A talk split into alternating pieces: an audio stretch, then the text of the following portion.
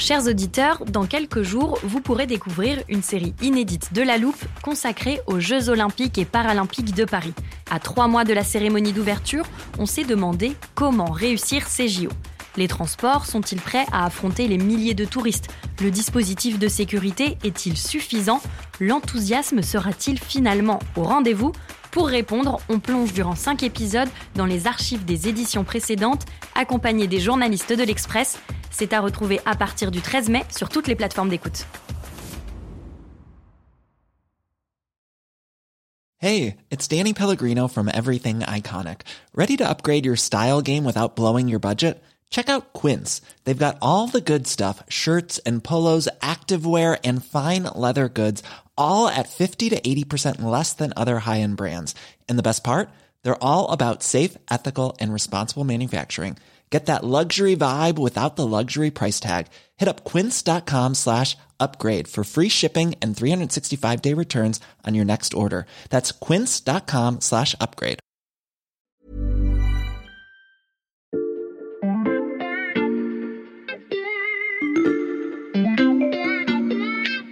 Salut, c'est Margot Lanuzel. Nous sommes le lundi 7 novembre 2022. Bienvenue dans La Loupe, le podcast quotidien de l'Express. Allez, venez, on va écouter l'info de plus près. Après environ 300 épisodes de La Loupe, oui déjà 300, dont une bonne partie consacrée à l'environnement, vous vous dites que vous savez déjà tout ce qu'il y a à savoir sur la crise climatique. On vous a entre autres expliqué comment calculer les émissions de gaz à effet de serre, décrit le fonctionnement des aspirateurs de CO2, mais aussi parlé de l'atténuation le réchauffement climatique, euh, il est lié à nos émissions de CO2. Donc une des premières mesures que l'on peut prendre de manière globale et de manière euh, nationale à l'échelle de l'Allemagne, eh c'est de réduire son empreinte carbone, de réduire ses émissions de CO2. Il y a quelques semaines, on vous a même présenté un petit lézard des Caraïbes qui résistait à des phénomènes exceptionnels en adaptant les propriétés de son corps dans un épisode consacré aux transformations nécessaires pour faire face au changement climatique. C'est pour ça qu'à côté de l'atténuation, la réduction des émissions de CO2, il y a tout un volet sur l'adaptation. C'est comment on fait en sorte que la France, euh, en 2050, en 2100, elle ait un système euh, économique, un système social qui soit plus robuste, qui soit plus adapté à la survenue de ces événements euh, climatiques et aux dommages qu'ils causent. Mais vous vous doutez que si je vous rappelle tout ça, c'est qu'on ne vous a pas encore tout raconté. La question suivante est simple. Que faire lorsque ni l'atténuation ni nos mesures d'adaptation ne suffisent face au réchauffement climatique?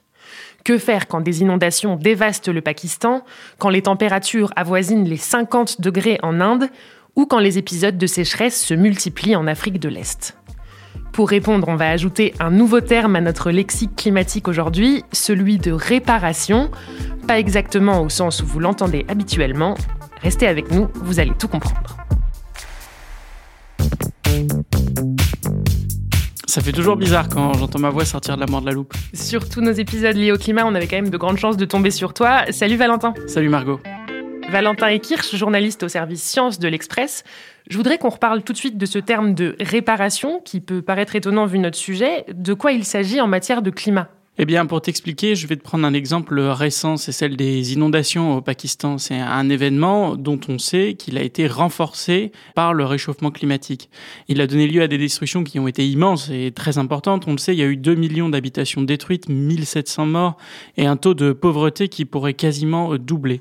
Sauf que le Pakistan n'est responsable que de moins de 1% des émissions euh, mondiales de gaz à effet de serre.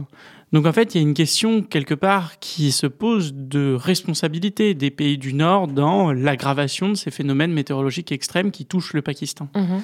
Et donc à ce niveau-là, il y a une question qui se pose, qui est celle des réparations, c'est-à-dire est-ce que dans ces cas-là, il faut demander euh, des comptes pour les effets du changement climatique à ceux qui en sont le plus responsables, et donc principalement les pays développés.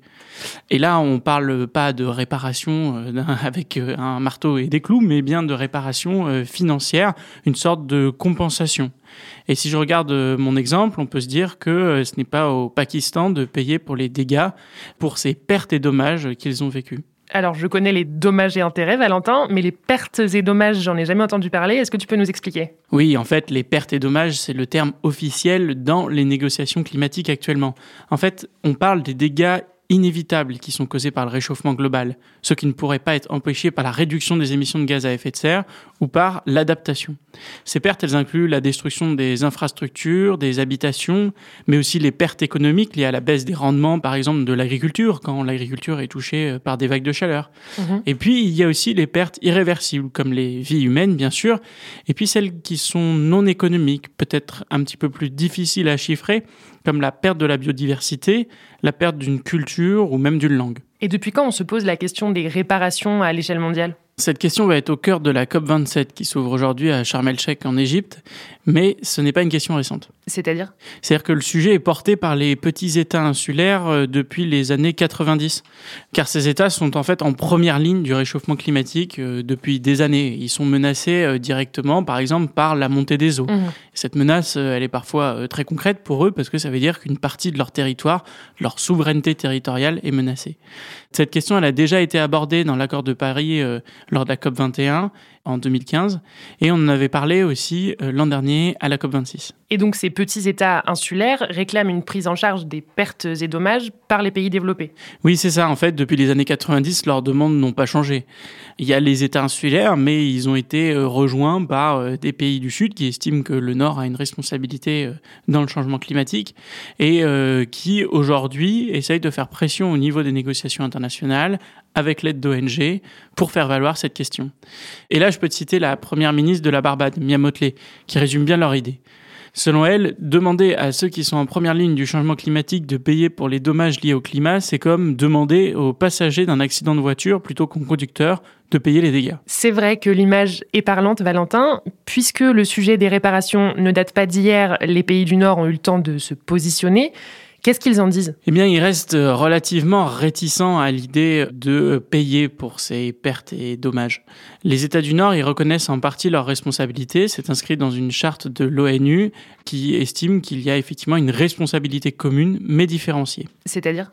Eh bien, c'est-à-dire qu'en fait, cette responsabilité, elle est partagée euh, par tous dans le changement climatique, mais que certains sont un petit peu plus responsables que d'autres. Ok, donc ça c'est pour les principes, mais est-ce que des décisions ont déjà été prises en matière de réparation? Eh bien, en fait, il y a quelque chose qui s'est passé à la COP 21, puisqu'on a reconnu à ce moment-là la question des pertes et dommages, mais on a dit dans un même paragraphe que cela n'ouvrait pas la porte à des compensations.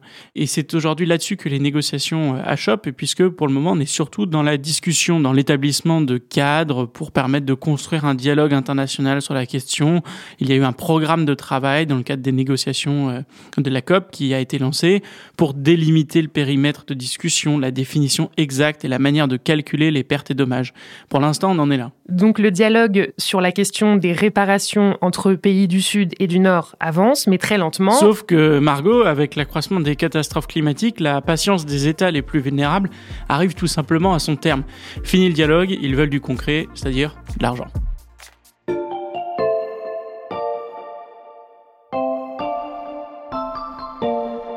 On va en venir au nerf de la guerre, Valentin. Mais d'abord, je me pose une petite question.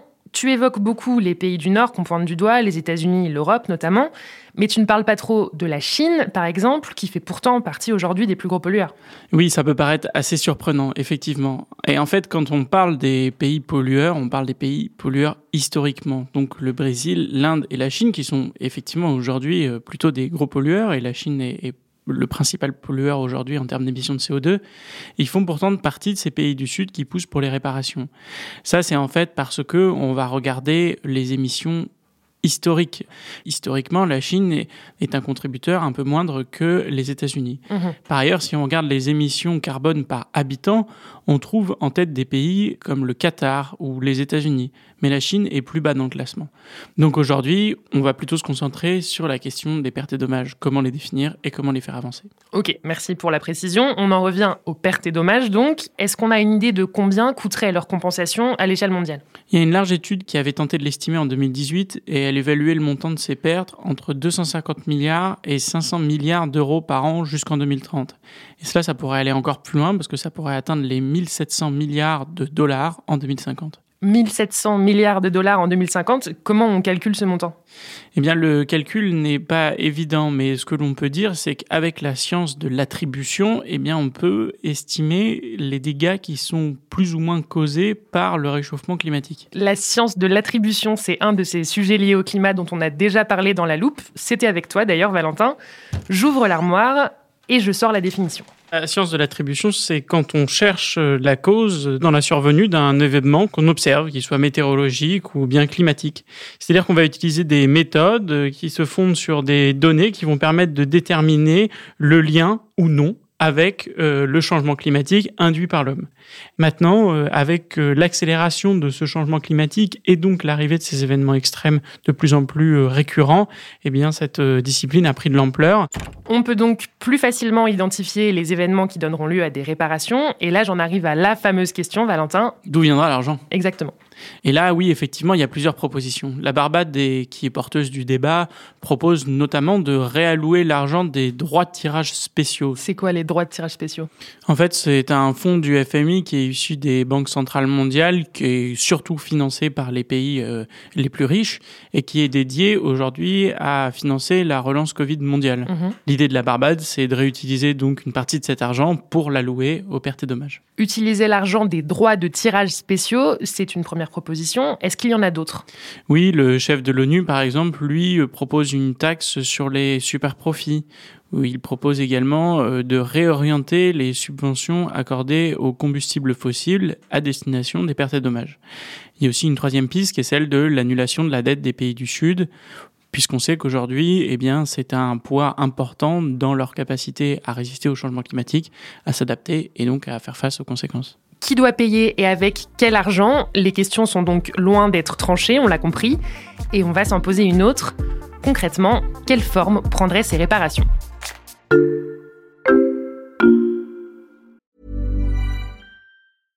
Hiring for your small business? If you're not looking for professionals on LinkedIn, you're looking in the wrong place. That's like looking for your car keys in a fish tank.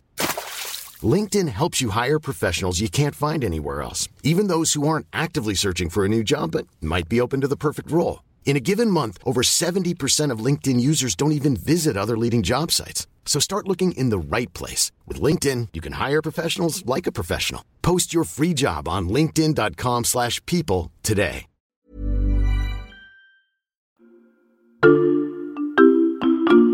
En revanche, Margot, avant d'expliquer comment on pourrait utiliser ces compensations financières, il faut déjà décider de comment on les distribue. Tu ajoutes donc une question de plus à ma liste, Valentin.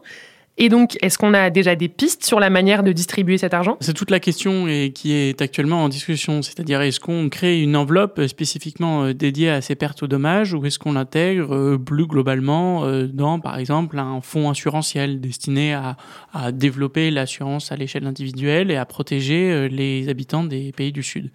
Tout le monde n'est pas tout à fait d'accord sur la manière de fonctionner. J'imagine, Valentin, que les pays les plus exposés sont plutôt pour une enveloppe dédiée.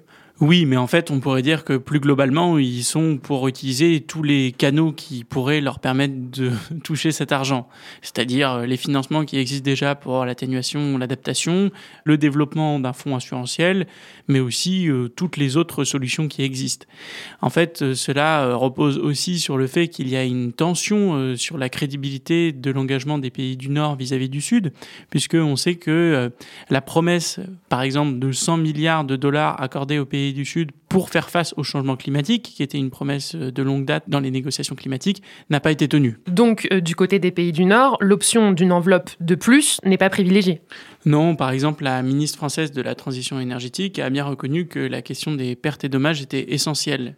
Mais elle a rejeté l'idée de créer un énième fonds qui suscitera les mêmes réserves. Donc, il faut financer autrement. Ok, et donc peu importe la manière dont on les distribue, à quoi seraient destinés ces fonds très concrètement? Eh bien, c'est déjà une importante question, puisque, euh, par exemple, si on s'en tient à l'après-catastrophe, euh, l'aide humanitaire est déjà là, les mhm. structures sont déjà en place. En revanche, ces fonds, ils pourraient permettre de développer, par exemple, les systèmes d'alerte précoce, c'est-à-dire euh, des systèmes d'alerte qui permettraient d'éviter au maximum les dommages liés à un événement climatique extrême. Et ça, on sait que ça fonctionne. D'autre part, ça pourrait permettre le développement de l'assurance individuelle dans les pays pauvres, comme c'est le cas dans le Nord. Et puis, euh, évidemment, ça devrait permettre de reconstruire pour que ces situations soient le plus évitables possible, c'est-à-dire euh, reconstruire avec le maximum d'adaptation. Arrête-moi si je me trompe, Valentin, mais ce que tu dis là, ça me rappelle certaines mesures d'adaptation, justement, qui sont déjà développées, notamment en France. Oui, évidemment, on est à la frontière avec l'adaptation. Sauf que dans les pays où il y a beaucoup à faire, où les gros dégâts ont déjà eu lieu, eh bien, c'est pas aussi simple que dans les pays euh, développés. Les pays du Nord s'adaptent, tandis que les pays du Sud, qui sont pourtant les plus exposés, attendent toujours. Comment on peut imaginer sortir de cette situation? Comme je le disais tout à l'heure, en fait, tous les moyens sont bons euh, pour les pays du Sud. Actuellement, il y a une coalition de petits États soutenus par des ONG qui se tournent vers la justice.